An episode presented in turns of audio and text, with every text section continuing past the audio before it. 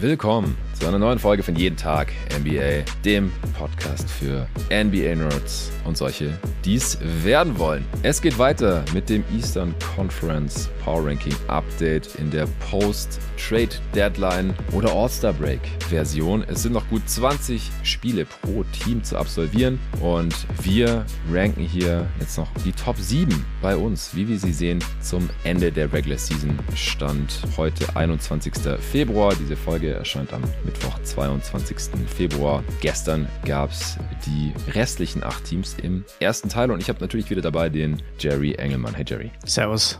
Ja, ich würde sagen, wir steigen auch gleich ein hier in die Top 7. Wir haben ja in der letzten Folge schon drüber gesprochen, wie es uns so geht und wie wir die Trade Deadline und den All-Star Break so verbracht haben und äh, noch kurz über das All-Star Weekend gequatscht. Deswegen wollen wir nicht weiter Zeit verlieren. Los geht's direkt nach der Werbung. Der heutige Sponsor ist mal wieder Kicks.com. Europas größter Versandhandel für Basketball und Streetwear. Und da gibt es aktuell noch den Winter Sale. Da könnt ihr bis zu 70% sparen auf Tausende von Artikeln. Ihr geht einfach auf kickz.com. Den Link packe ich euch hier wie immer in die Beschreibung dieses Pods. Und dann könnt ihr da schön sortieren, was es alles gibt, wo ihr die Prozente drauf bekommt. Entweder nach den Brands, zum Beispiel hier Sale Nike, Sale Jordan, K1X oder Adidas. Ihr könnt nach Jacken, Hosen, Hoodies oder Crewneck-Pullis durchforsten. Ihr könnt euch die Basketballklamotten anschauen. Ihr könnt euch die B-Ball Performance Shoes anschauen oder ja, B-Ball Gear, also auch Bälle und dergleichen. Ihr könnt nach Männern oder Frauen oder Kindersachen sortieren. Also da ist bestimmt für jeden was dabei. Wenn ich jetzt zum Beispiel hier mal in den Nike Sale reingehe, 470 Artikel sind da drin und ich überfliege das mal hier und sehe überall nur die Prozente, 29% Rabatt auf den Hoodie hier, 49% auf die Socken. Wow, oh, die kann ich auch gebrauchen. Ich habe aber ehrlich gesagt erst Anfang dieser Woche wieder den Einkaufswagen voll gemacht hier, im, den virtuellen Einkaufswagen auf kicks.com und mich wieder eingedeckt und ehrlich gesagt auch vom Winter Sale profitiert. Da gab es echt ein paar richtig starke Deals. Falls ihr euch jetzt auf kicks.com umschaut im Online-Shop und ihr findet irgendwas, wo kein Rabatt drauf ist, was noch nicht vorher reduziert ist, was auch nicht hier im Winter Sale mit drin ist, dann bekommt ihr da jederzeit immer 10% drauf mit meinem Rabattcode jeden Minustag minus 10. Auch den packe ich euch in die Beschreibung dieses Pots, also selbst auf die neuesten Jerseys oder Performance-Schuhe, die neuesten Signature-Sneakers, bekommt ihr immer auf jeden Fall 10%. Und wie gesagt, hier im Winter Sale gibt es gerade über 3000 verschiedenste Artikel und ich muss mich gerade hier schon wieder zurückhalten, die Sachen nicht direkt wieder in den Einkaufswagen zu packen. Checkt selber aus auf kicks.com. Außerdem noch eine kurze Nachricht von NBA 2K 2K23 geht in die Season 5 und zwar ab dem 24. Februar. Also es ist eine ganz, ganz brandheiße Info hier für euch, die ich direkt von 2K erhalten habe heute. Es gibt die Miami Vibes. Sehr passend, denn wie der eine oder andere weiß, äh, hatte ich mal das Glück, ein Jahr in Miami leben zu dürfen. Und hier bei NBA 2K23, da dreht sich jetzt in Season 5 in meine Karriere oder mein Team alles um Miami und da insbesondere um Tyler Hero. Season 5 heißt die Spielerinnen in Miami willkommen, dem Land der heißen weißen Strände und des tropischen Dekors, in dem der Sixth Man of the Year Tyler Hero von den Heat regiert. Tyler Hero hat es geschafft, hä? hier so im Mittelpunkt bei NBA 2K. In meiner Karriere bekommt ihr zum Beispiel tropische Belohnungen, die SpielerInnen freischalten können, darunter ein Hawaii-Hemd, Ja Morant Schuhe, wow. Und ein brandneues Pocketbike, mit dem man durch The City cruisen kann, während man bis auf Level 40 klettert. Ja, also wenn euch das interessiert, auf jeden Fall auschecken. Ab dem 24. Februar, also ab Freitag, gibt es die Season 5 für NBA 2K23. Wenn ihr eher so der Simballer seid, der weniger meine Karriere oder mein Team zockt, sondern einfach nur die NBA so realitätsnah wie möglich simulieren möchte, dann kann ich euch nochmal mein aktuelles Roster für die Next Gen der Xbox ans Herz legen findet ihr unter JTNBAXATD. Das ist mein NBA 2K Roster, wo ich ja die letzten Wochen alles auf den aktuellsten Stand gebracht habe und auch die Attribute, Badges, so angepasst habe, wie ich die Spieler eben sehe und damit sie sich aus meiner Sicht dann realistisch zocken lassen, damit sich die Teams einigermaßen realistisch zocken lassen in NBA 2K23 und jetzt eben auch mit, mit den ganzen Trades und auch den ganzen Buyouts die Rotation auf den neuesten Stand gebracht. Auch die Verletzungen sind so gut es geht auf dem neuesten Stand des All-Star Breaks, also gerne auschecken. JTMBAXATD. Das war's auch schon und weiter geht's. Also, Platz 7. Ich bin gespannt. Im, im ersten Teil, da ja, waren wir uns relativ einig. Wir hatten die Teams in sehr ähnlichen äh, Tiers, auf ähnlichen Levels und oft auch direkt an derselben Stelle gerankt. Welches Team hast du denn jetzt auf Platz 7, Jerry? Ja, also ich habe hier ein Tier mit drei Teams und habe auf dem letzten der drei Plätze die Miami Heat.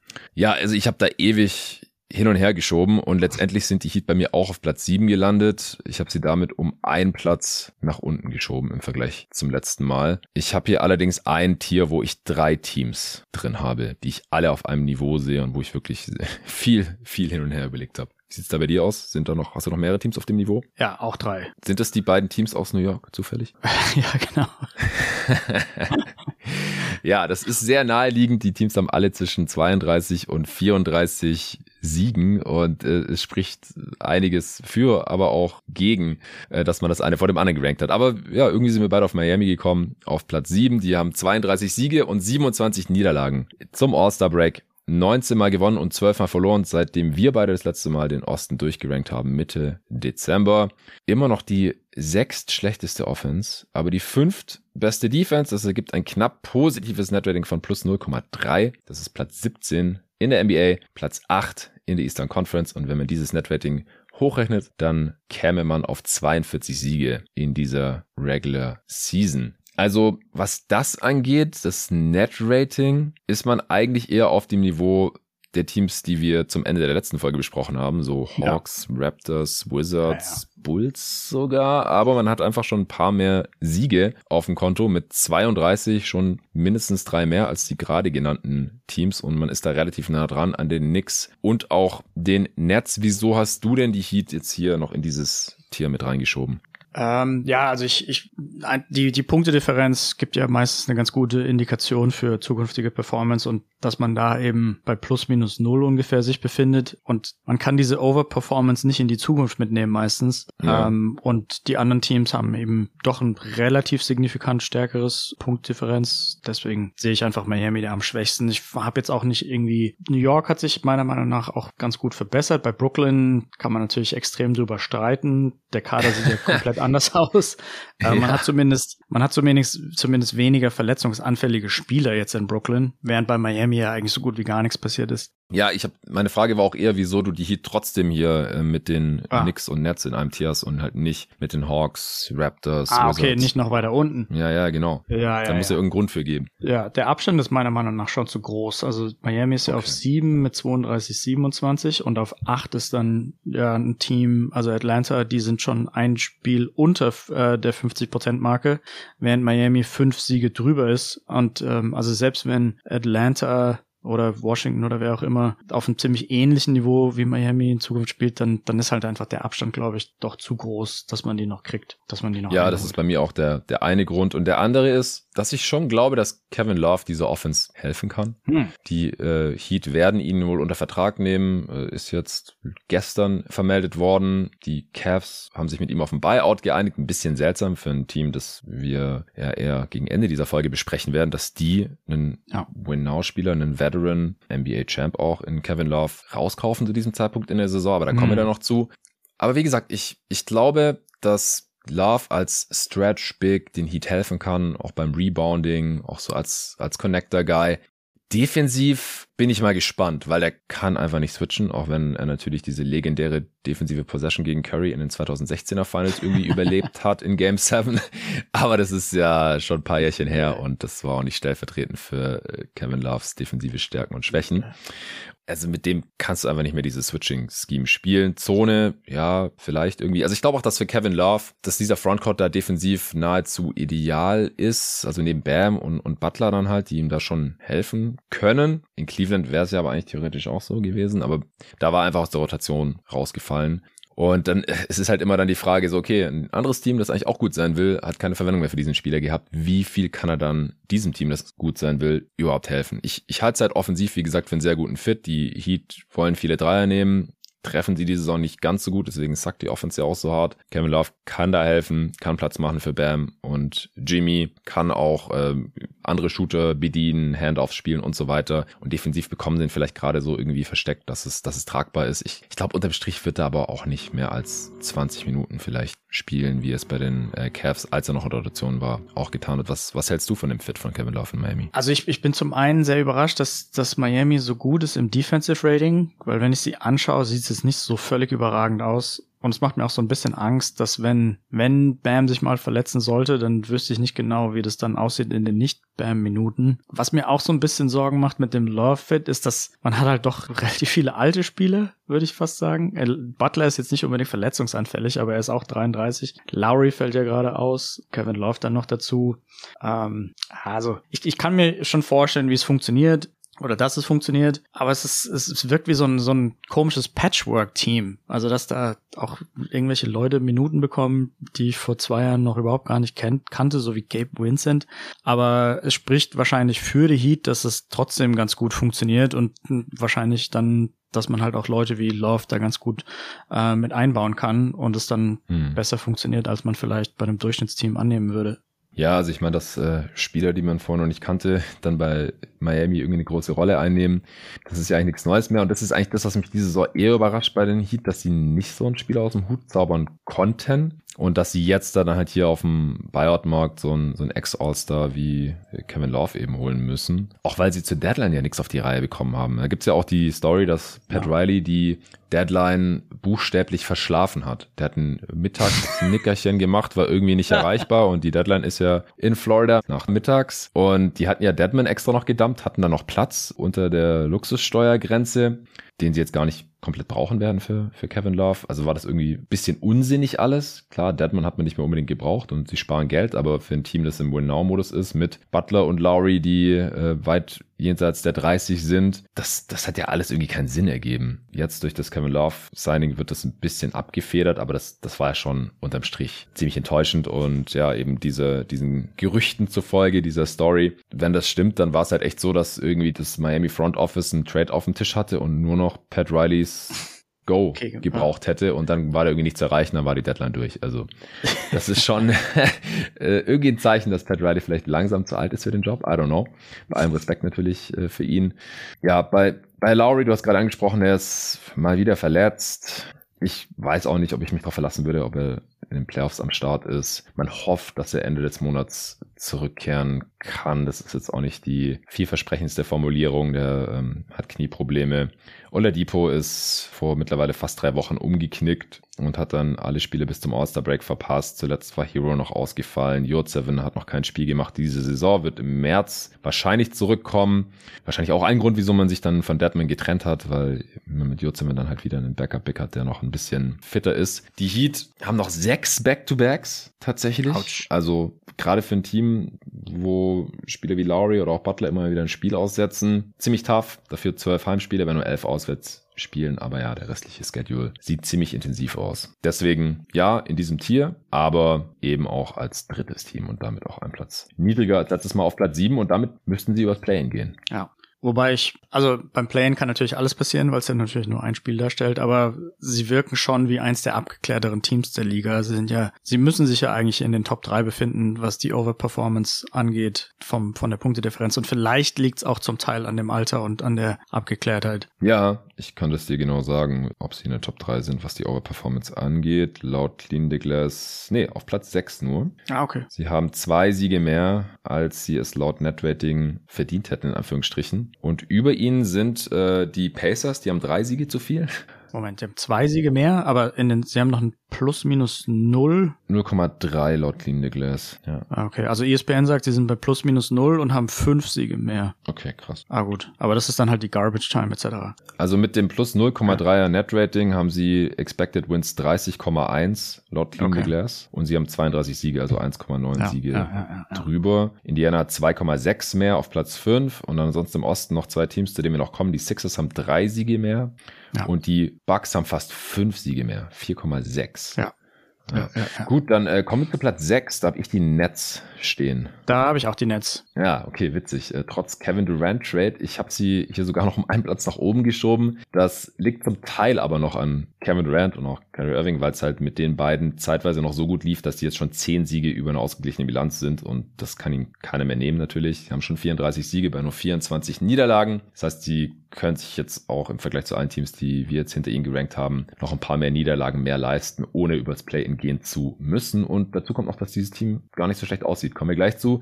17 Mal gewonnen, nur 12 Mal verloren seit dem letzten Power Ranking Update von uns hier. Mitte Dezember Offense Platz 10, Defense Platz 13, Net Rating plus 2,1. Das ist das achtbeste der Liga und das sechstbeste im Osten. Wenn man es hochrechnet, kommt man auf 46 Siege. Und jetzt ist eine Ära hier zu Ende gegangen in Brooklyn, ganz klar mit äh, erst Kyrie und dann auch noch Kevin Durant sind jetzt alle drei ja, All-NBA-Level-Spieler mit KD und Kyrie, beide NBA-Champs mit Harden und äh, KD, beide Ex-MVPs weg. Es war auf jeden Fall richtig gut, dass sie KD 2021 noch vorzeitig verlängern konnten, weil wenn der jetzt auch im Sommer Free Agent geworden wäre, wie es bei Kyrie ja der Fall ist, dann hätten sie nicht so ein Package zurückbekommen. Die Suns haben ja nur ihre ganzen zukünftigen Picks abgegeben und Bridges und Cam Johnson und Crowder, weil sie halt wissen, dass Kevin Durant äh, noch nach dieser Saison drei Jahre da ist, dass sie noch vier Playoffs mit ihm spielen können, solange er fit ist. Ja. Und man darf ja auch nicht vergessen, dass Kyrie und KD damals for free kamen. Also als Free Agents einfach da geschrieben haben, die Nets mussten Ja. absolut gar nichts dafür zahlen. Für Harden haben sie dafür sehr viel gezahlt in dem Trade mit den Rockets. Und durch die Trades konnte man das jetzt im Prinzip wieder ein bisschen ausgleichen, auch wenn jetzt halt ein, Rebuild deutlich weniger Sinn macht, weil man die eigenen Picks ja nicht hat. Die gehen halt nach Houston, die Firsts und auch einige Swaps. Die Situation, die kennt Sean Marks ja schon. Der hat ja schon mal ein Team neu aufgebaut, ohne eigene First. Damals gingen die alle nach Boston. Und diese Saison hätte man noch den eigenen Pick, aber man ist zu gut. Also jetzt diese Saison, dass man da weiter gewinnt, das lag halt auch irgendwie nahe. Man hat ja auch keine weiteren Moves mehr gemacht nach unserem Pot, äh, nach dem Durant-Trade. Damals war das ja noch offen. Ja, schickt man jetzt Dorian Finney-Smith irgendwo hin oder sogar Michael Bridges oder, oder sonst wen. Crowder hat man noch weitergeschickt, äh, den natürlich schon. Das war aber auch relativ offensichtlich. Und es sieht halt so aus, als würde man jetzt erstmal evaluieren, was man hier hat. Und im äh, Supporter-Discord hat auch direkt jemand geschrieben, ist das jetzt nicht Jerrys Traumteam? Ja, nur 3D-Wings, alles Plus-Spieler, gute Defender, gute Shooter zum größten Teil. Wahrscheinlich genug Shot Creation irgendwie mit, mit Dinwiddie. Ist es ein Team, das du jetzt feierst und von dem du viel erwartest? Äh, also ich, ich hatte da auch einen Tweet zu, wo ich gemeint habe, dass, dass die Nets irgendwie alle 3D-Guys zusammensammeln, die ich bis zu einem gewissen Grad Ja. mal toll fand. Das Problem hierbei ist, dass es zum Teil äh, sich auf die Vergangenheit bezieht. Also da, da Mhm. gibt es ein paar Spieler, die, die wollte ich mal haben, aber bin jetzt zu dem, ja, einfach zum jetzigen Zeitpunkt nicht mehr so völlig überzeugt. Also am ehesten, wer da abgebaut hat, ist wahrscheinlich äh, Royce O'Neal, den ich bei den äh, Jazz immer jahrelang ziemlich gut fand, aber der einfach dieses Jahr nicht mehr so ganz oder auch letztes Jahr vielleicht schon nicht mehr so ganz die die Leistung bringen kann, die er halt mal ähm, in der Vergangenheit bringen konnte. Mir fehlt auch doch ein bisschen zu viel Creation. Also ich ich hätte wahrscheinlich lieber jemand wie Brunson als als den Widdy, weil Brunson in New York irgendwie zeigt, dass er mehr mehr Punkte machen kann, also auch mal über 30 und auch das effizienter machen kann als Dinwiddie. Ich finde auch die Defense von Dinwiddie verhältnismäßig schwach und reißt da so ein bisschen ein Loch in die in diese 3D-Geschichte. Was man auch dazu sagen muss, dass Finney Smith eine relativ schwache Saison spielt, verglichen Mhm. mit den Jahren davor. Er war ja einer der wenigen Spieler, die sich über viele Jahre ähm, ihre Dreierquote jedes Jahr steigern konnten. Ich glaube fünf Jahre in Folge. Und hat dann aber bei den Mavs dieses Jahr so ein bisschen eingelegt. Und ähm, ja gut, also bei Brooklyn hat er noch nicht viele Spiele gemacht, aber trifft Nee. bis jetzt also seine Dreier auch noch nicht so gut. Also ich, ich kann mir vorstellen, dass es defensiv sehr gut wird und dass es in der regulären Saison auch sehr gut wird, weil einfach so eine extreme Tiefe besteht, dass wenn der Trainer halbwegs weiß, was er tut, dann kann er einfach die Spieler spielen lassen, die halt gerade gut in Form sind. Also da kann man mhm. ja viel auswählen aus O'Neill, Simmons, Curry, Watanabe, Thomas hat ja immer mal wieder gute Phasen gehabt oder eine extrem starke Phase und halt ja. Bridges und Johnson sind auch einfach in den Metriken so stark, dass die allein schon reichen müssten, um im Osten auf Platz 6 zu landen und wenn man dann auch eine halbwegs gute Defense drumherum bauen kann. Ähm, Bridges hat ja jetzt auch schon in einem Spiel gezeigt, dass er mehr Usage aufnehmen kann. ähm, aber ich, ich kann mir vorstellen, dass es in den Playoffs dann, dann doch relativ schnell hapert, wenn man gegen ein gescheites Team kommt, was sich da gut vorbereiten kann. Ja, das glaube ich auch, aber das ist hier ein Regular Season Power Ranking. Ich finde es interessant. Also du hast viele gute Punkte angesprochen. Ich glaube, dass Jacques Vaughn ein guter Coach ist und da dann in der Regel auch den richtigen Mix finden wird. Ich halte es für eine unglaublich schwere Aufgabe, hier jetzt diese Rotation irgendwie zusammenzustellen, ohne dass Spieler enttäuscht sind oder zu wenig Minuten spielen. Hm. Also wenn man jetzt mal zum Beispiel das Spiel gegen die äh, Heat, in dem Michael Bridges sein Career von 45 Punkten aufgestellt hat äh, und auch sein altes Career High, ich glaube um 11 Punkte getoppt hat. 34 müsste sein altes Career High gewesen sein und ich glaube, der hatte, kann man wahrscheinlich an einer Hand abzählen, wie oft er überhaupt schon die 30 Punkte geknackt hat. Er ist einfach kein High Volume Scorer bis zu diesem Zeitpunkt ja. gewesen in Phoenix. Und man muss auch dazu sagen, also das Spiel war, war richtig geil, gar keine Frage. Aber wir haben innerhalb von drei Spielen hier jetzt schon die volle Mikael Bridges Experience gehabt. Der hatte, der macht im Schnitt gerade 25 Punkte für die Nets in den ersten drei Spielen, aber er hatte sieben Punkte, 45 Punkte und ich glaube 23 oder sowas. Okay. Ja, Michael Bridges, ich bin gespannt, wie viele Punkte er im Schnitt machen wird. Kann mir auch vorstellen, dass es um die 20 werden. Aber das war halt schon, also das war der Perfect Storm, da diese 45 Punkte für ja. ihn. Äh, freut mich richtig für ihn. Ich bin ein Riesenfan. Brooklyn Bridges Jersey incoming auf jeden Fall. Geil. Ja, wird noch eine Weile brauchen. Ich habe bei Kicks nachgefragt. Das wird vor dem vierten Quartal leider nichts. Ja, vorher bleibt nur Custom Jersey und die sind leider nicht ganz günstig äh, im NBA Store oder so. Aber was, wenn sie die, die Eastern Conference Finals erreichen? Klar, dann, dann schiebt Nike vielleicht äh, ein bisschen ja. an und dann kann man das Jersey schon früher kaufen. Who knows?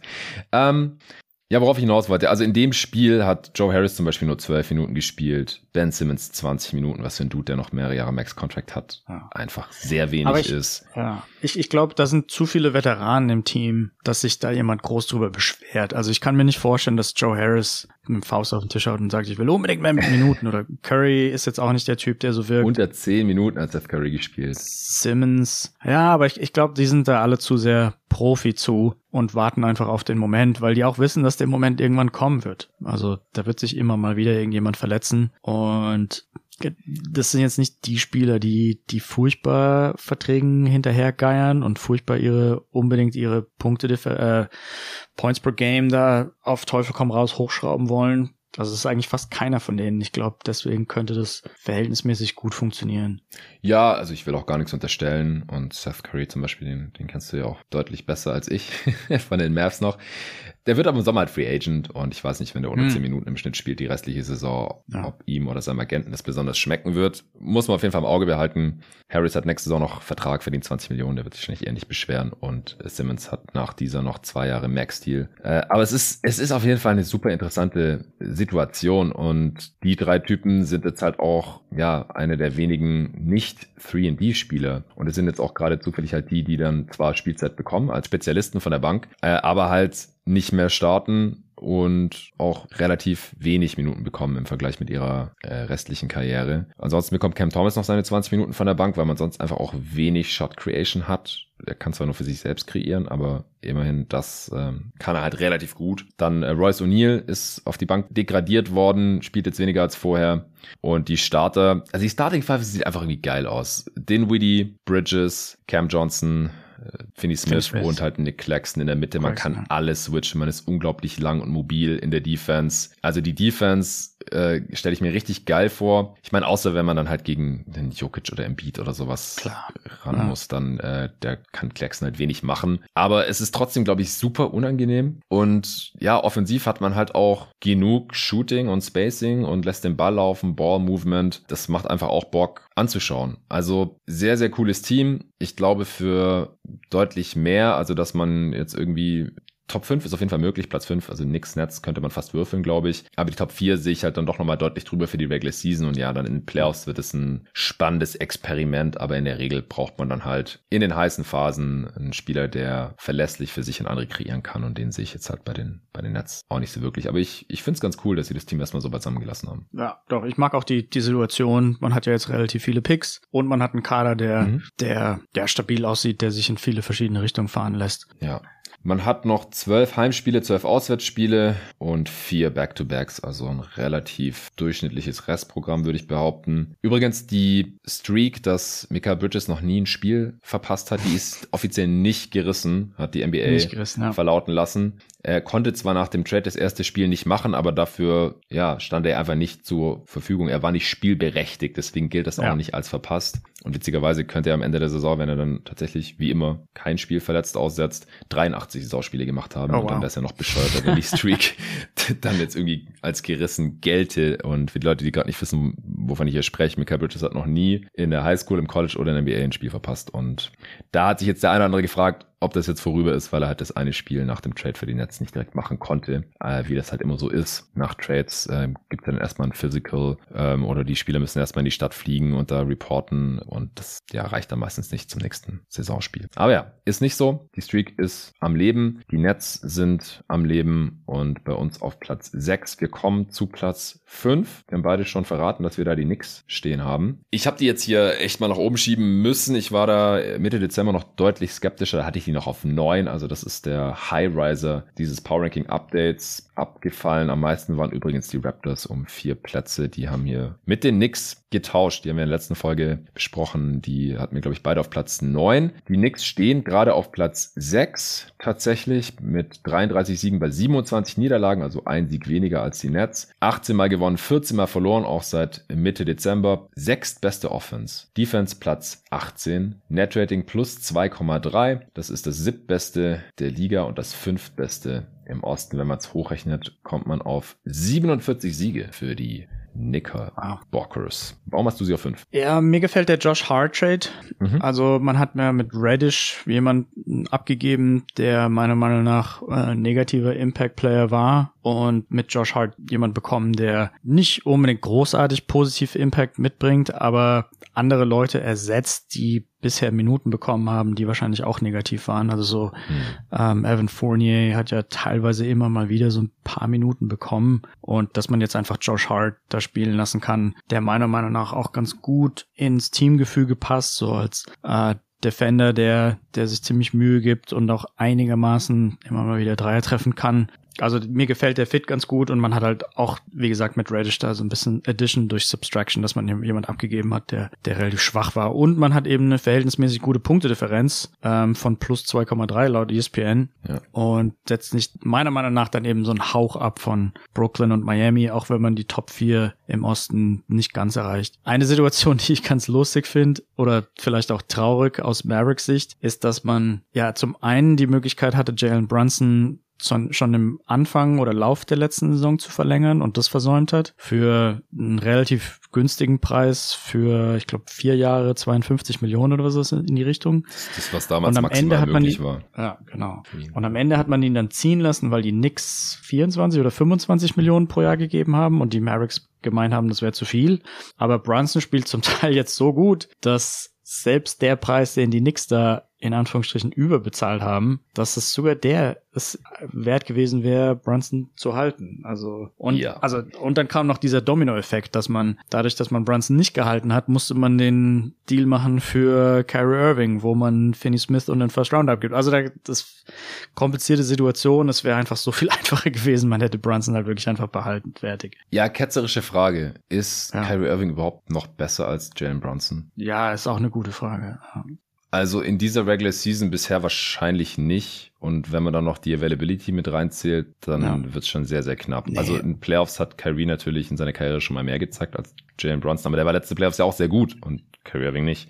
Und Jalen Brunson ist viel jünger als Kyrie Und wenn, also die, die Mavs haben sich auch in die Situation gebracht, haben wir ja schon besprochen, die müssen jetzt im Sommer wahrscheinlich Kyrie Max geben, weil den will er halt. Ja. Und sonst kann er auch irgendwo anders hingehen, wenn die Mavs den nicht geben. Ja. Und das Und ist sie dürfen wahrscheinlich mit ihm, sie dürfen mit ihm nicht drüber diskutieren, ob da irgendwelche Performance, ähm, Genau. ja, Sonst ist er ja direkt wieder. Qualifications Und das ja, genau. wird doppelt so viel kosten, wie Jalen Brunson jetzt von den Knicks bekommen hat. ja, Echt, also fast, fast ziemlich genau doppelt so viel. Das sind knapp 200 Millionen für vier Jahre. Jalen Brunson Ah. hat gut 100 bekommen. Der verdient zwischen 25 und knapp 28 Millionen und auch noch absteigend. Also der verdient jetzt Mhm. 28 Millionen, die er diese Saison auf jeden Fall wert ist. Nächste Saison Ja. 26. Das heißt, selbst wenn es jetzt gerade Overperformance ist und er nächstes Jahr wieder ein bisschen runterkommt, dann Ja. ist es wahrscheinlich wert. Und dann die letzten beiden Jahre verdient er 25 Millionen jeweils. Und er ist jünger. Genau, er ist jünger und es wird einen Cap Spike geben.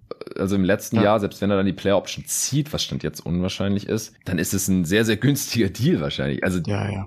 Ja, also ich, ich hätte im Sommer nicht gedacht, dass er den Vertrag outperformen wird. Ich konnte mir vorstellen, dass es wert ist. Und vor allem, dass es irgendwie für die Knicks wert sein könnte, weil sie vorher einfach nicht so einen Spieler hatten. Und für, für die Mavs sind halt die Opportunitätskosten so riesig. Du hast ja gerade schon gesagt, dann jetzt mussten sie halt für Kyrie traden, weil halt sonst niemand irgendwas kreieren konnte. Ähm, vor allem halt nicht auf einem Niveau, wenn man mal irgendwie weiterkommen möchte in den Playoffs neben Luca. Und dafür muss man dann halt mit Dorian Finney-Smith einen der besten 3D-Spieler abgeben, mit Spencer Dinwiddie noch einen sehr guten, ja, dritten Creator im Prinzip und noch einen First Pick und dann muss man noch hoffen, dass, dass man sich halt mit Kyrie einigen kann im Sommer. Also das ist, ja, hart für Mavs-Fans, es, es tut mir sehr leid.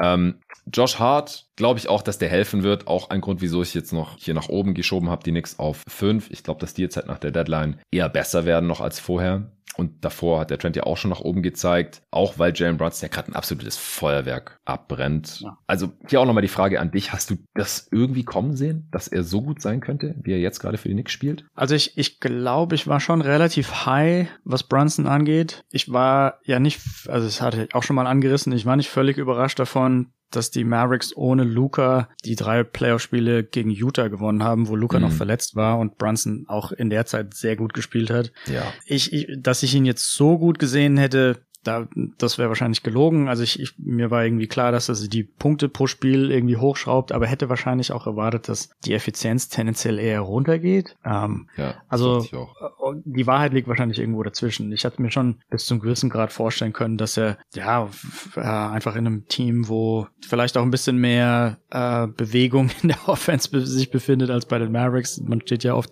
einfach nur rum, während Luca sein Ding macht, ähm, dass das zum Teil ihm hilft, aber dass, dass er dann eben dann doch, wie gesagt, wie du es gesagt hast, dass so, ein- so ein Feuerwerk da abliefert, anzündet, das hätte ich dann doch in dem Stil dann nicht so ganz geglaubt. Vor allem jetzt im Februar ist es echt krank in den sieben Spielen bis zum All-Star-Break. 32 Punkte im Schnitt, fast fünf Rebounds, sechs Assists bei einem 145er Offensivrating, bei einer 28er Usage äh, laut Basketball Reference, 71% True Shooting. Jesus.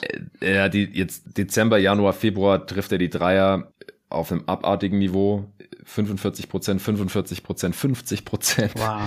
Ui. Äh, Das, klar, es sind erst, äh, was sind das zusammen? 34 Spiele, aber so ein 34 Spiele Stretch muss man erstmal hinlegen. Muss auch Kyrie Irving erstmal hinlegen, ehrlich gesagt. 34 Spiele, ähm, da zu sein und so zu spielen wie Jalen Brunson in dem Zeitraum. Ja, Jalen Brunson hätte jetzt äh, rückblickend nach dem All-Star Weekend auch All-Star sein müssen, eigentlich.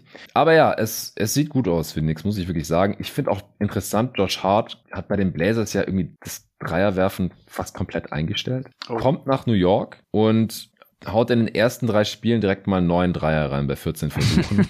er hat davor bei den Blazers in 51 Spielen nur 34 Dreier getroffen. Also das waren drei Dreier auf 100 Possessions versucht. Bei den Knicks nimmt er dreimal so viele. Und er hat davor nur 30 Prozent getroffen bei diesem super niedrigen Volumen. Jetzt ist er wieder so auf dem Niveau, was die Versuche angeht, wie es letzte Saison nach dem Trade in Portland war.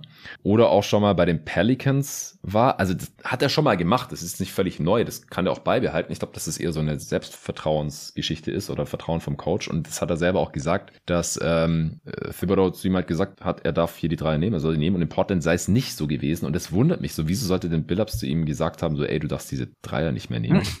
wenn es letzte Saison noch durfte. Also bisschen seltsam, er wird auch nicht weiterhin über 60 Prozent treffen. Aber der, der Start in New York war auf jeden Fall heiß und neben diesem wiederentdeckten Shooting machte auch einfach Josh Hart Sachen, also Rebounden, Verteidigen, äh, mit Brunson Viben, mit dem er auch im College zusammen gezockt hat, der sich gefreut hat. Also auch schöne Story auf jeden Fall.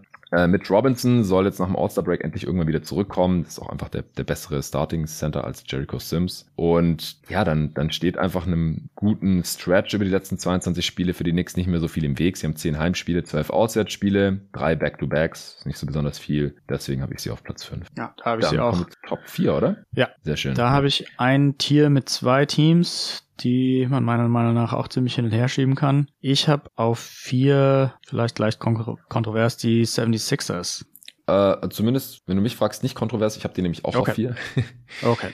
äh, ja, ich habe bei den Plätzen zwei und drei deutlich mehr hin und her überlegt. Ich habe die Sixers einfach auf vier gelassen im Vergleich zum letzten Mal, auch wenn sie wirklich stark gespielt haben. Sie sind das einzige Team im Osten, das nur eine einstellige Niederlagenzahl hat seit Mitte Dezember. Und zwar haben die nur siebenmal verloren, 23 Mal gewonnen. Stehen jetzt bei 38 und 19, damit auch auf Platz drei im Osten. Offense Platz 8, Defense Platz 7, also das erste Team, das wir hier besprechen, das Top 10 in Offense und Defense ist Minimum. Net Rating plus 3,8, das ist das sechstbeste der Liga und das viertbeste im Osten. Wenn man es hochrechnet, kommt man auf 50 Siege, ganz genau. Also der eine oder andere fragt sich jetzt vielleicht, hey, die Sixers haben doch voll gut gespielt, wieso immer noch nur auf Platz 4? Es liegt aus meiner Sicht zumindest oder mein Grund ist, dass sie vielleicht den schwersten verbleibenden Spielplan von allen Teams haben. Hm. Also sie haben einfach noch 25 Spiele, was schon mal sehr viel ist. Deswegen haben sie auch noch ja. fünf Back-to-Backs und 15 ja. der 25 Spiele sind Auswärtsspiele und relativ Ouch. viele schwere Gegner. Ja. Also das spielt noch zweimal gegen die Celtics, zweimal ja. gegen die Bucks. Mhm. Viele Top-Spiele mit dabei. Also das wird jetzt auf jeden Fall ein tougher Stretch und entsprechend hatten sie halt auch einen leichteren Spielplan bisher, weil wenn du einfach vier Spiele weniger hast als andere Teams, als die Cavs zum Beispiel, dann ist es einfach ein bisschen entspannter gewesen bisher. Klar, sie hatten Verletzungen, Harden war ja lang ausgefallen, Maxi auch, ähm, die sind wieder am Start. Embiid spielt auf einem absolut krassen Level, MVP-Level. Ähm, sie haben auch einen Trade gemacht, den ich, den ich ganz solide finde, der jetzt aber wahrscheinlich in der Regular Season keinen großen Unterschied ausmachen wird. Äh, McDaniels McDaniels für Thibault. McDaniels nimmt ein bisschen mehr Dreier. Aber vor allem, glaube ich, in den Playoffs ist McDaniels eher spielbar als Matisse Thibault, der einfach von der gegnerischen Defense immer komplett ignoriert wurde. Dazu haben sie noch Geld gespart. Was ich nicht verstehe, ist das Signing von Deadman. Also hier wieder das Thema. Ein anderes Team hat ihn aussortiert. Was soll der jetzt bringen? Vor allem ist es irgendwie so der dritte Backup-Big, den die da im Roster haben. Also ich, ich hatte. Ich bin ja auch ein relativ großer Fan von Paul Reed. Insofern sehe ich das eher ungern, wenn irgendwelche Leute kommen, die Min Minuten stehlen könnten. Werden wahrscheinlich. Also wenn, wenn ja. Doc Rivers einen Veteran spielen lassen kann, mhm. anstatt Paul ja. Reed, dann, dann würde er das sehr wahrscheinlich tun. Und Montrezl Harrell ist auch noch da. Oh ja. Ich, ich persönlich fand den Thibault Trade irgendwie komisch. Also ich verstehe das, dass man in den Playoffs ihn nicht unbedingt haben will und aus der Sicht macht es wahrscheinlich Sinn, aber ich denke für die, für die Regular Season, deswegen habe ich sie auch einen äh, Spot runtergestuft von ihrem momentanen Standing. Also Thibaults On-Off-Statistiken waren jedes Jahr positiv in der NBA. Ähm, waren jetzt nicht völlig überragend, aber so um die plus zwei, drei, vier, fünf, sechs, sieben. Und einfach über so viele Jahre, oder naja, vier Jahre sind es jetzt, aber es ist schon, schon ein gutes Zeichen. Ähm, und ich glaube, ich, ich persönlich halte ihn für ein bisschen unterbewertet. Mir ist schon klar, dass, dass die Dreierquote sehr hässlich aussieht und der Wurf an sich einfach nicht gut aussieht. Ähm, aber ich bin jetzt auch nicht so richtig überzeugt von McDaniels, gerade für die reguläre Saison, wo wir ja jetzt versuchen drüber zu reden, ähm, glaube ich, war das ein leicht negativer Move und deswegen habe ich sie da ein bisschen runtergesetzt. Okay, ja, ja, kann ich schon, kann ich schon irgendwie sehen, dass es in der Regular Season ein negativer Move sein könnte. Und er war sicherlich auch finanziell motiviert. Also die hm. äh, ah, war ja. klar, dass die, dass die Sixers ähm, unter die Luxury Tax Grenze kommen wollen. Und da waren sie ja knapp drüber. Jetzt sind sie knapp drunter. Wie gesagt, ich, ich kann mir halt vorstellen, dass McDaniels in den Playoffs eher spielbar ist als ja, Thibault. Auf jeden Fall. Und von daher war es dahingehend ein ganz guter Move. Ja, was mir noch gefallen hat bei ihnen, dass, dass sie Maxi auf die Bank beordert haben vor ein paar Monaten. Ich glaube, das hat ja. relativ positiv dazu beigetragen, weil die Kombination aus Maxi und Harden gleichzeitig auf dem Feld ist dann defensiv ähm, doch zu schlecht. Und das, dass man das jetzt einfach maximal staggert, mh, hm, das ähm, wir haben einfach die, die Minuten minimiert, wo beide gleichzeitig auf dem Feld sind, indem man Maxi von der Bank bringt. Ich glaube, das war ein sehr sinnvoller Move, der wahrscheinlich auch dazu beigetragen hat, dass sie einen verhältnismäßig starken Run jetzt haben. Ja, ich bin, ich, ich will das mal noch ein bisschen mehr beobachten, gerade auch dann im Hinblick auf die Playoffs. Merton ist ja der nominelle Starter, oft auch nur so ein Spot-Starter, der nur so 15, 20 Minuten spielt insgesamt. Man könnte ja auch staggern, obwohl beide starten. Aber klar, ja. wenn man da dann direkt ganz miese defensive Matchups hat, dann dann ist es auch irgendwie nachvollziehbar. Doc Rivers hat ja noch vollmundig behauptet, so ja, wir, wir haben da ja verschiedene Optionen, äh, wir können da verschiedene Starting-Lineups ausprobieren. Im Endeffekt hat er das aber noch nicht gemacht auch nach dem letzten Awards-Update haben ein paar Leute in den Kommentaren auf Instagram geschrieben, ja, wieso nicht Maxi als Sixth Man of the Year? Weil der selbst stand heute noch, mehrere Wochen später, hat er erst 16 von 38 Spielen von der Bank gemacht und man muss mindestens die Hälfte von der Bank äh, gekommen sein, damit man überhaupt als Sixth Man of the Year wählbar ist. Also noch mindestens fünf, dann wäre Maxi als Sixth Man of the Year wählbar, wenn Doc Rivers dabei bleibt. Also du bist, du bist Fan von Maxi von der Bank. Ja, auf jeden Fall. Er, okay. er gefällt mir einfach defensiv zu wenig und Harden bin ich jetzt auch nicht der absolut größte Fan, was seine Defense angeht. Und, ja, ja, dann zwei so schwache Glieder zu haben, das tut dann meiner Meinung nach zu sehr weh. Ja, ich, ich habe mir auch mal seine Splits angeschaut, als Starter und als Sixth Man. Das nimmt sich gar nicht so viel. Er hat als Starter halt deutlich mehr gespielt, aber er kam ja auch erst von der Verletzung zurück, ist deutlich produktiver auch als Starter, dafür nicht ganz so effizient. Also für ihn persönlich äh, macht es offensichtlich nicht keinen so großen Unterschied. Und offensiv muss man auch sagen, war der Fit mit Harden ja auch nicht perfekt, war so ein bisschen Your Turn, My Turn eher zu Beginn mhm. der Saison, ja. bevor ähm, sich dann beide hintereinander verletzt haben. Und wenn nur einer von beiden drauf ist, dann ist es, glaube ich, auch offensiv besser für Maxi. Und wenn es dann defensiv auch noch Vorteile bringt, ja, dann ist es wahrscheinlich zum, zum Besten fürs Team sogar. Ja. Aber wenn man dann im Endeffekt die, die Anzahl der Minuten der besten Spieler maximieren möchte in den Playoffs, dann ist sowas dann halt schon eher mhm. problematisch, mhm. glaube ich, weil dann halt oft der Bankspieler, wenn der reinkommt, irgendwie die restliche Halbzeit durchspielen muss, dann so 16 Minuten am Stück oder 18 oder sowas. Das, das kann dann auch solche Nachteile haben auf jeden Fall. Ja, ich denke, das ist wahrscheinlich eine Matchup-Frage dann am Ende auch. Wie mhm. gut sind die gegnerischen Offensiv-Wing-Spieler äh, oder Guard-Spieler? Also wenn ich jetzt Maxi gegen Jalen Brown stellen müsste, dann würde ich mich da, glaube ich, unwohl fühlen, während Maxi gegen ja, Grayson Allen oder so wäre wahrscheinlich dann irgendwie vielleicht schon eher machbar. Ja. Ansonsten Verletzungen gibt's bei den Sixers gerade auch keine mehr. Also Furkan Corton, das war irgendwie Day to Day. Er hat seinen Trade-Wunsch ja auch nicht erfüllt bekommen. Äh, wollte wohl keiner haben. Dann kommen wir zu Platz drei, denke ich. Ich bin gespannt, weil hier habe ich auch sehr lang überlegt. Welches Team machst du da? Äh, ich habe hier das Tier abschließend die Cavs. Also ich habe mich da noch okay. nicht getraut.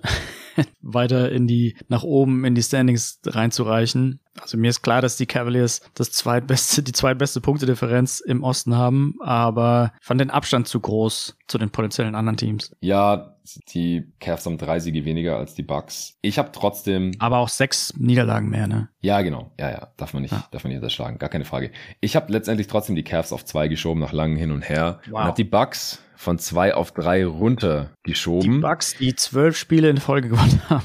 Ja, es tut mir echt leid. Ich kann das auch gleich erklären. Ja. Sollen wir erst die Cavs oder erst die Bucks besprechen? Wie du magst. Ja, dann lass uns erst die Cavs besprechen, wenn du die auf drei hast von mir aus. Die stehen bei 38 und 23 auf Platz vier im Osten tatsächlich gerade nur, weil sie halt gleich viele Siege haben wie die Sixers, aber vier Niederlagen mehr, weil sie einfach vier Spiele mehr schon hatten. Die Bilanz seit dem letzten Mal ist trotzdem stark. 20 Siege bei 12 Niederlagen. Offense Platz 9 mittlerweile, Defense Platz 3, Netrating 6,0. Das ist, wie du gerade schon gesagt hast, das zweitbeste im Osten und auch das zweitbeste der Liga, by the way. Wenn man es hochrechnet, wow. kommt man auf 55 Siege. Das ist natürlich schon mal ein Argument, dass sie ja, ja einfach vom, vom Net-Rating her, was eben sich eher auf die Zukunft projizieren lässt, deutlich besser sind als sowohl die Bucks als auch die Sixers, die sie jetzt halt hier in den Standings noch beide überholen müssten. Aber weil sie halt bisher auch deutlich mehr Spiele hatten, haben sie jetzt natürlich in der restlichen Saison auch viel weniger. Das macht es natürlich schon mal einfacher. Äh, sie haben nur noch zwei Back-to-Backs. Äh, die Sixers, wie vorhin schon gesagt, haben noch fünf Back-to-Backs und 15 Auswärtsspiele. Die Cavs nur noch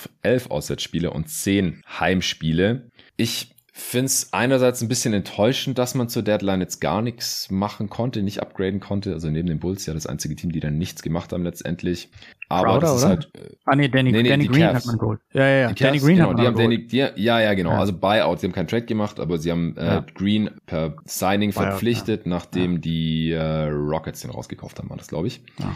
Bei Green ist es halt auch wieder das Spiel. Ja, kein tolles Zeichen, dass ein Team wie Memphis lieber Luke Kennard hat, als Danny Green zu behalten. Ja, das stimmt schon, ja. Weil vom Archetype her will ja jedes Winning Team einen 3D-Spieler haben und nicht einen Luke Kennard, den du in den Playoffs nicht spielen lassen kannst, weil er die ganze Zeit attackiert wird. Ja. Klar, schöne Story auch für Danny Green, Cavs, Homecoming, die haben ihn damals gedraftet und so. Aber ich befürchte leider so ein bisschen, dass er durch ist und dann unterm Strich halt auch kein besserer Spieler als Okoro oder Levert oder Dean Wade, wen auch immer man da auf der 3 hat, sein wird. Ja, Dean Wade finde ich auch ziemlich gut, muss ich sagen. Also die Defense Ja. gefällt mir sehr gut. Ähm, Okoro hat sich auch ziemlich gefangen. Also er Ja. legt ziemlich gute ähm, Monate gerade auf, zumindest was das Offensive Rating angeht. Gerade äh, im Februar 133 Offensive Rating und im Januar 121.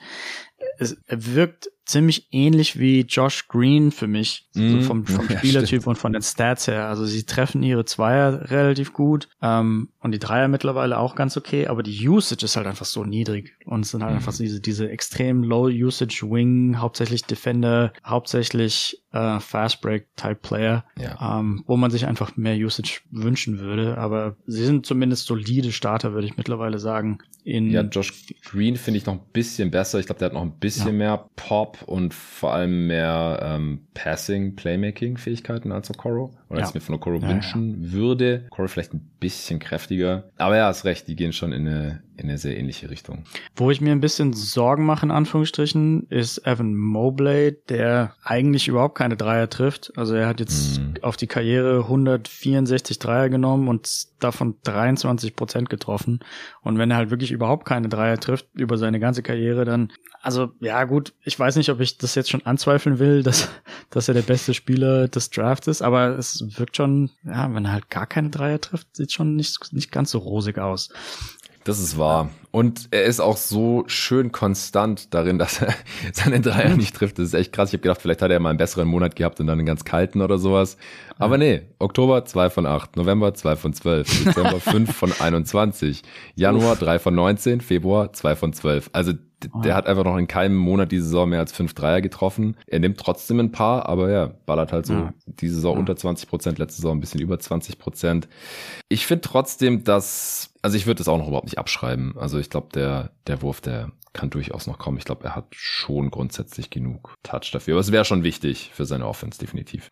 es ist halt einfach von den Erwartungen her, dass man, ja gut, Scotty Barnes hat Rookie of the Year gewonnen, aber ähm, Mhm. Mobley sah ja auf jeden Fall besser aus als Cunningham und Green und vielleicht muss man die Erwartungen, die, die da ähm, kurzzeitig äh, erschaffen wurden, dann doch wieder so, so einen Hauch zurückschrauben. Ja, sollte der Dreier nicht kommen, vielleicht. Aber ich finde ihn halt auch defensiv so krass und dann halt offensiv macht er halt durchaus genug mit seinen 16 Punkten pro Spiel. Diese Saison ja auch überdurchschnittlich effizient. Also aus meiner Sicht ähm, eigentlich immer noch so die, die Zukunft der Cavs zusammen mit Darius Garland, aber kann mir vorstellen, dass er über die Karriere einen höheren Impact hat äh, als Darius Garland. Allein auch schon wegen der Defense. Das gibt Ja. mir schon immer wieder so Kevin Garnett-Vibes, von dem du ja auch großer Fan bist. Ja, ähm, da zweifle ich immer an, ob, ob Mobley wirklich annähernd so gut ist, weil Garnett war halt da schon ein, ein extremster Outlier, was Defensive Impact angeht. Und Mhm. den, ich habe den, den Mobley Defensive Impact schon leicht positiv gesehen, aber nicht ansatzweise in die Richtung von Garnett. Ich finde, der, der Graben ist da zu groß. Also ich Mhm. bin da nicht ganz so furchtbar optimistisch, muss aber auch zugeben, ich habe jetzt nicht besonders viele Cavs-Spiele in den letzten Wochen geschaut. Ja, und der, der faire Vergleich wäre ja gar nicht im selben Alter. Also Ja, die ersten beiden Saisons, als er auch 19, Ja, ja, ja. 20 war. Offensiv sieht es schon sehr, sehr vergleichbar aus. Äh, Ich habe gerade hier mal die, die Seite offen mit Garnett Stats aus der zweiten Saison. Hat auch 17 Punkte pro Spiel gemacht, 8 Rebounds, 3 Assists, äh, 29 Prozent seiner aber viel weniger Dreier getroffen. Also ja, den Aber- 20-jährigen ja. Garnett defensiv einzuschätzen, das traue ich mir jetzt natürlich überhaupt nicht zu, ohne da nochmal irgendwelches Tape angeschaut Nee, zu haben. nee, nee. Aber ich, ich, klar, also Garnett ist halt auch, das ist natürlich auch ein sehr unfairer Spielervergleich, weil wahrscheinlich wird nie irgendein. Spieler genauso gut sein wie, wie Kevin Garnett oder selbe Skillset haben, aber es geht halt schon sehr in die Richtung, finde ich. Ich finde es auch viel passender als Duncan, den Vergleich habe ich auch schon gehört. Finde ich passt nicht so Hm. gut. Es wäre mal ganz cool, die Garnett-Tapes anzuschauen von damals. Ja. Ich würde argumentieren, dass Garnett wahrscheinlich ein bisschen athletischer war damals und mm, wahrscheinlich ja, auch ein Hauch Top. länger von Wingspan her, aber ich bin mir jetzt da jetzt nicht hundertprozentig sicher. Oh, also athletischer würde ich schon denken, ja. Ich, ja, ich weiß gar nicht, was die Wingspan von Garnett war, aber wozu gibt es das Internet? 7'4 to 7'5 und ich glaube, die von Mobley ist auch sowas. Ja, 7'4, also ich glaube, die sind ziemlich okay. gleich lang. Schenkt sich nichts. Schenkt sich nichts. Ja, und was ich eigentlich sagen wollte, so, dass man jetzt nichts zur Deadline machen konnte, das war halt auch so der Preis für den Donovan Mitchell Trade.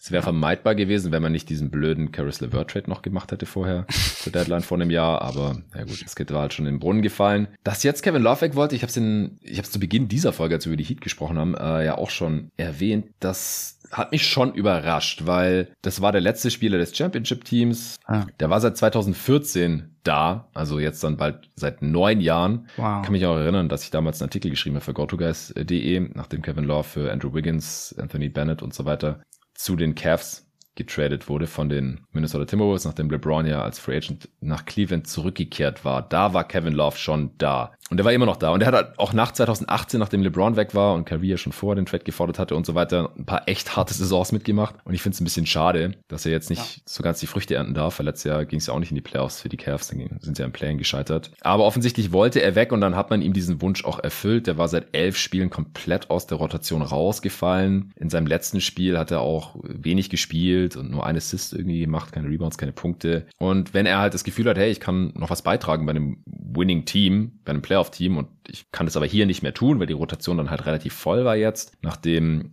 Dean Wade ja auch äh, zurück war und Ricky Rubio ja jetzt auch äh, zurückgekehrt ist nach einem Jahr draußen. Wade hatte 23 Spiele mit einer Schulterverletzung verpasst es gab halt andere Spieler, die ähm, ja ihren Rotationsspot halt irgendwie dann sicherer hatten und dann halt, was weiß ich, wenn Ruby in die Rotation reinkommt, dann spielt halt, was weiß ich, ein, ein Levert äh, auf einmal mehr Minuten auf der 3 und dann spielt Dean Wade mehr Minuten auf der 4 und dann wird's halt langsam eng äh, mit der Spielzeit. Und defensiv war Kevin Love halt, wir haben es bei Miami angesprochen, halt schon eine Schwachstelle in diesem Team. Ja. Und es ist deswegen von beiden Seiten irgendwie letztlich doch nachvollziehbar. Ja, ich finde es auch überraschend, weil er Anfang der Saison noch so aussah wie ein ähm, positiver Impact-Player, vielleicht nur ganz leicht, aber also die ganzen Metriken sahen da verhältnismäßig gut aus. Und ja. ich weiß ja nicht, ob das Alter dann ja ihn dann doch eingefangen hat und er zu sehr abgesackt ist oder ob es am Anfang irgendwie nur so ein bisschen Glück dabei war.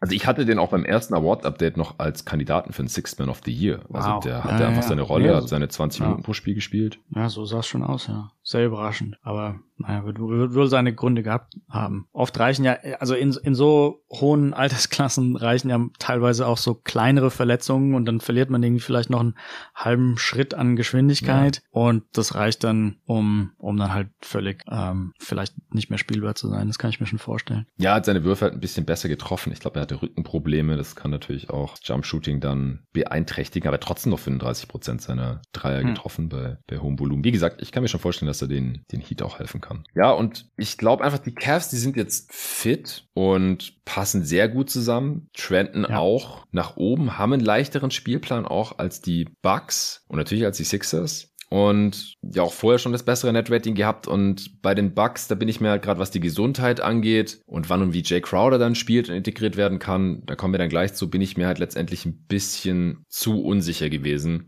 dass ich äh, ja die die Bucks dann auf zwei belasse und die Cavs auf drei. Also ich weiß, dass das ja hier ein ballsy Move ist und äh, die Bucks easy Platz zwei halten können, aber ich, ich habe jetzt hier mal auf die Cavs gesetzt.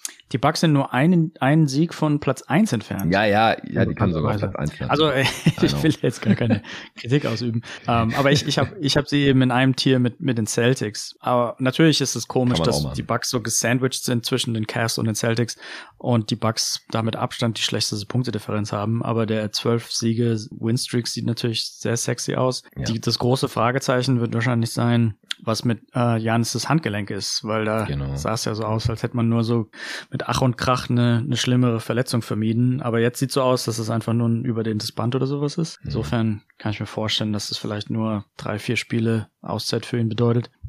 Ja, ich hau mal noch kurz die Basic Stats zu den Bugs raus. 41 Siege bei 17 Niederlagen, seit dem letzten Power Ranking Update 21 Siege bei 10 Niederlagen, 12 davon jetzt gerade in Folge.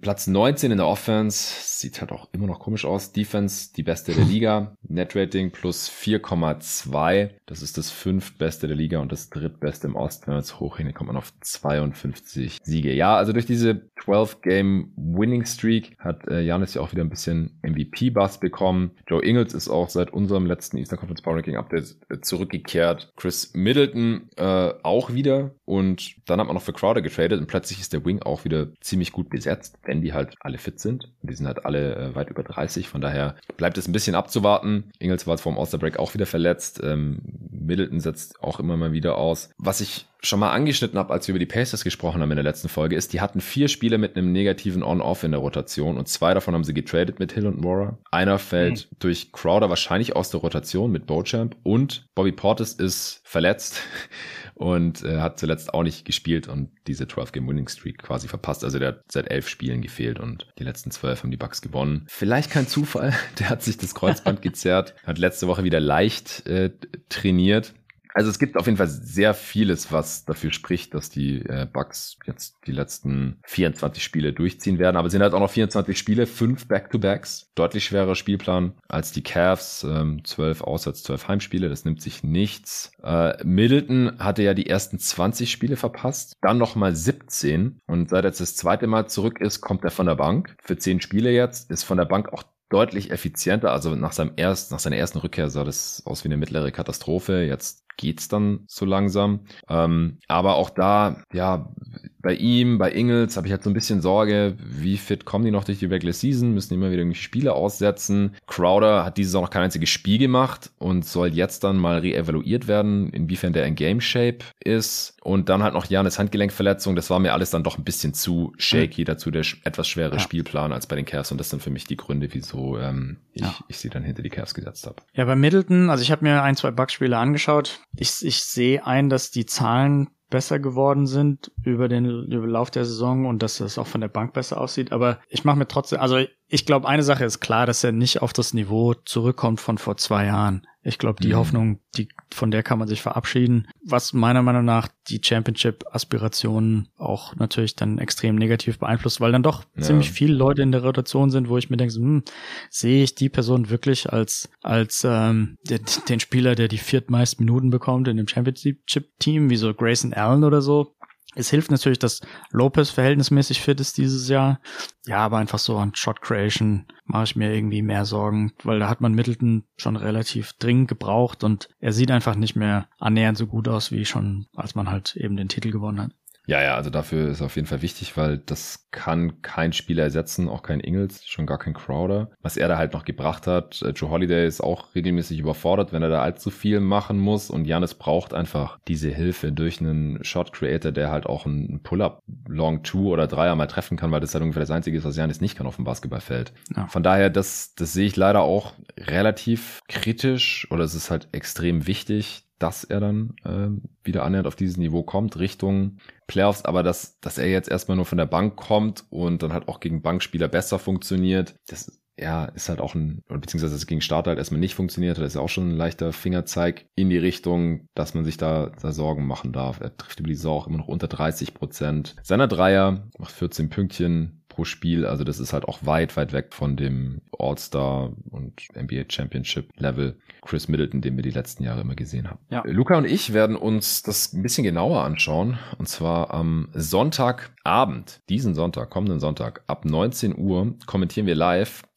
Phoenix Suns, hoffentlich dann mit Kevin Durant. Der oh, ist wow. schon am Freitag gegen die äh, Thunder als Game Time Decision gelistet. Also wenn der fit ist, dann, dann wird er wohl spielen und ich hoffe dann spätestens gegen die Milwaukee Bucks am Sonntag ab 19 Uhr deutscher Zeit, also zur Primetime, könnt ihr euch das reinziehen, wenn ihr ein League Pass Abo habt und dann auf playback.tv slash jeden Tag einfach eingeben bei euch im Browser playback.tv slash jeden Tag. Äh, könnt ihr euch einloggen mit eurem League Pass Account ganz normal, dann seht ihr das League Pass Bild, aber ihr hört den Live-Kommentar von Luca und mir und wir analysieren das Spiel dann live für euch wie ihr es aus dem Podcast hier gewohnt seid. Ihr könnt, wenn ihr Bock habt, dann auch im, im Chat äh, Fragen stellen, die wir dann in den Timeouts beantworten werden. Ihr könnt ein bisschen über das Spiel diskutieren. Und das ziehen wir auf jeden Fall durch. Die Preview geht los so eine Viertelstunde vorher, so ab 18.45 sind wir circa online. Da könnt ihr euch dann einfinden. Wir sprechen ein bisschen über unsere Erwartungen an das Spiel und ja, wie wir die Matchup sehen, Stärken und Schwächen der Teams. Wir prognostizieren einen Sieger und dann ziehen wir uns das zusammen rein. Also die Suns mit Kevin Durant gegen die Milwaukee Bucks, die dann vielleicht immer noch ihre Siegesserie haben. Wir werden sehen. Wird ein geiles Match. Also da freue ich mich jetzt schon drauf. Sonntag 19 Uhr.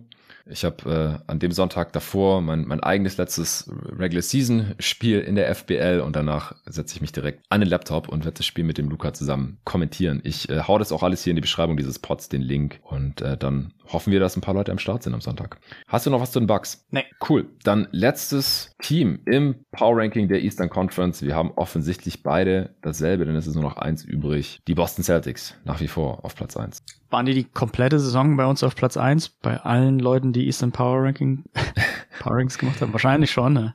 Aber ich bin mir nicht sicher, wie es bei Tobi und Luca war, ob da vielleicht mal die Bucks oder sogar die Cavs. Ich glaube, Luca hm. hat einmal die Cavs ziemlich weit oben gehabt, okay. hat auch einen guten Start. Ich bin mir nicht hundertprozentig sicher. Ich habe die Celtics ah. auf jeden Fall vor der Saison und die ganze Saison immer auf eins gehabt und ja. offensichtlich auch. Die haben 42 Siege bei 17 Niederlagen. Das ist gerade auch noch Platz eins, ein Sieg mehr als die Bucks. 20 Siege, 10 Niederlagen seit dem letzten Power Ranking Update sind zwischenzeitlich dann mal ein bisschen abgekühlt, aber hatten auch viele Verletzungen. Kommen wir gleich zu. Offense Platz 3, Defense Platz 4, Net Rating plus 6,8. Das ist das Beste der Liga. Damit natürlich auch im Osten, wenn man es hochrechnet, kommt man auf 57 Siege. Warum hast du die Celtics auf Platz 1 belassen, wenn sie nur noch einen Sieg mehr haben als die Milwaukee Bucks gerade? Ja, also zum einen die Janis-Verletzung macht mir natürlich ein paar Sorgen für ein ein, ein paar wenige Spiele, aber natürlich auch die, die viel bessere Punktedifferenz der Celtics. Die haben ja die, die beste Punktedifferenz der Liga und gleichzeitig auch den besten Rekord der Liga ähm, haben keine größeren Verletzungen. Marcus Smart ist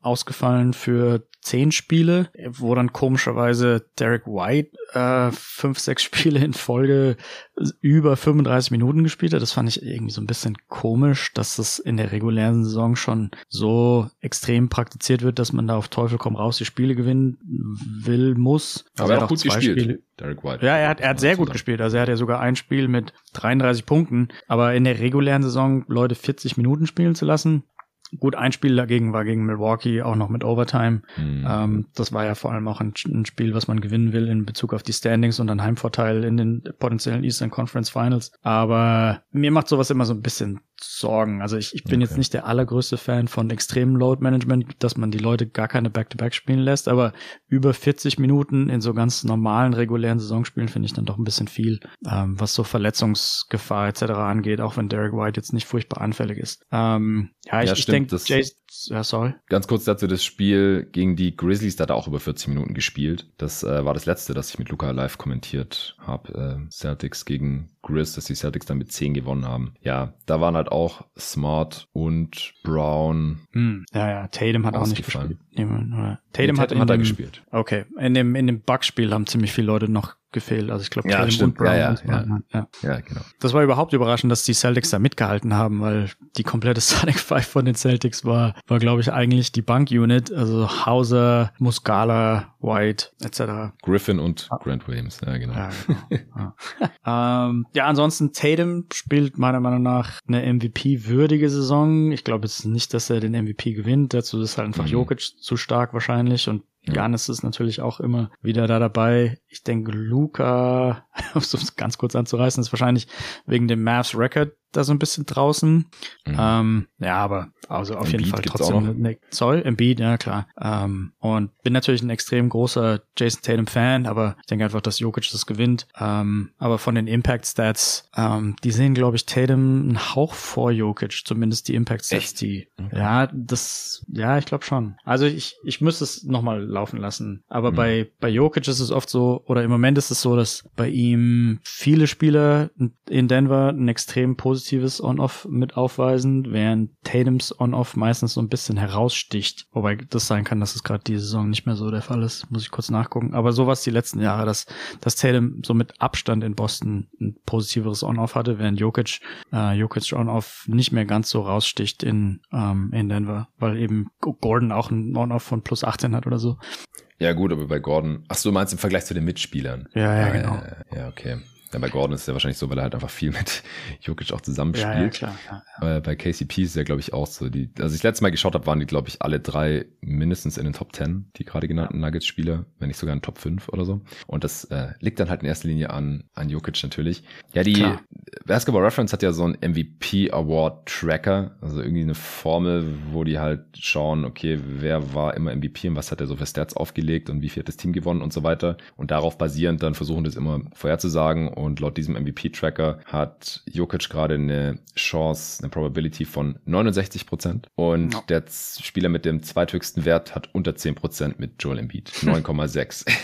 also das ist krass. MVP-Rennen sollte einfach nur over sein. Also jetzt nicht wegen dem MVP-Tracker, das ist einfach nur nochmal eine schöne Darstellung. Janis äh, hat 7%, Luka Doncic hat 5% und Tatum 3,7. Schon, das schon hart. Aus Janis Sicht, also da die, die, den zweitbesten Rekord der Liga zu haben und im Durchschnitt 32, 12, 5 aufzulegen und trotzdem nur eine Chance mit von 7% auf den MVP zu haben, ist hart. Ja, das ist hart, aber wenn man halt gleichzeitig mit Dudes wie Jokic, Embiid äh, in der Liga zockt, ja. immer noch krass, dass vier der gerade genannten MVP-Kandidaten keine US-Amerikaner sind. Tatum ist äh, hm. nach wie vor der Einzige, der, der das Star Spangled Banner hochhebt. Ähm, ja, das ist, das ist einfach nur heftig immer noch. Ähm, Muscala haben sich ja die Celtics noch reingeholt zur Deadline. Der musste jetzt auch relativ viel spielen schon, feuert aus allen Rohren. In seinen ersten drei Games hat er 15 Dreier von den Possessions geballert. Also wow. Also das ist halt Stephen Curry Niveau. Ja. Und das ist halt jemand, der den Ball ja nicht so oft in der Hand hat wie ein Stephen Curry. Das heißt, der kann nur werfen, wenn er den Ball bekommt. Und das heißt, er wirft jedes Mal, wenn er ihn bekommt. Fast acht pro Spiel, trifft 39 Prozent davon. Also das ist ein heftiger Stretch Big und dass das in Boston natürlich noch extremer wird als in OKC war, das war auch klar klar, einfach wenn du neben einem Tatum und Co. spielst, äh, Jalen Brown ähm, war ja jetzt raus mit seinem Gesichtsbruch und Smart auch erst wieder seit einem Spiel zurück. Das heißt, es wird eventuell sogar noch besser werden. Aber sollte jetzt auch kein verwundern. Ich weiß nicht, wie viel er in den Playoffs spielen wird, weil er dafür dann defensiv vielleicht doch zu angreifbar ist. Und wenn Horford und Robert Williams fit sind, dann gibt's da auch nicht so viele Minuten. Und dann je nach Matchup vielleicht halt Grant Williams äh, noch auf den großen Positionen oder Black Griffin gegen Janis oder Cornett, wenn man mal ja. noch einen Seven-Footer ja. braucht. Oder halt Muscala, ja. der Dreier ballern kann. Also die Celtics sind einfach das tiefste Team der Liga, waren sie vorher wahrscheinlich auch schon, aber jetzt haben sie halt nochmal einen Spieler, der einfach kein Teil der Rotation war und das auch nicht hätte sein können, Justin Jackson mit Mike Muscala ersetzt. Cool. Ich habe bei den Mavericks über Jahre versucht, Mike Muscala zu ertraden. Ich kann der Fälle ganz kurz erwähnen. Und ich habe dann auch getweetet, dass, also du hast mich ja, glaube ich, mal gefragt, für welches Team ich denn am liebsten arbeiten würde. Und ich ja, habe gesagt, ja. Raptors, weil es Kanada ist und nicht USA. Und am zweitliebsten, wenn es die Celtics, weil die eben Moves machen, die mir am meisten gefallen. Und ich habe dann auch getweetet, dass es mich überhaupt nicht überrascht, dass, dass die Celtics dann am Ende genau den Move gemacht haben, den, den ich jahrelang bei den Mavericks versucht habe zu machen.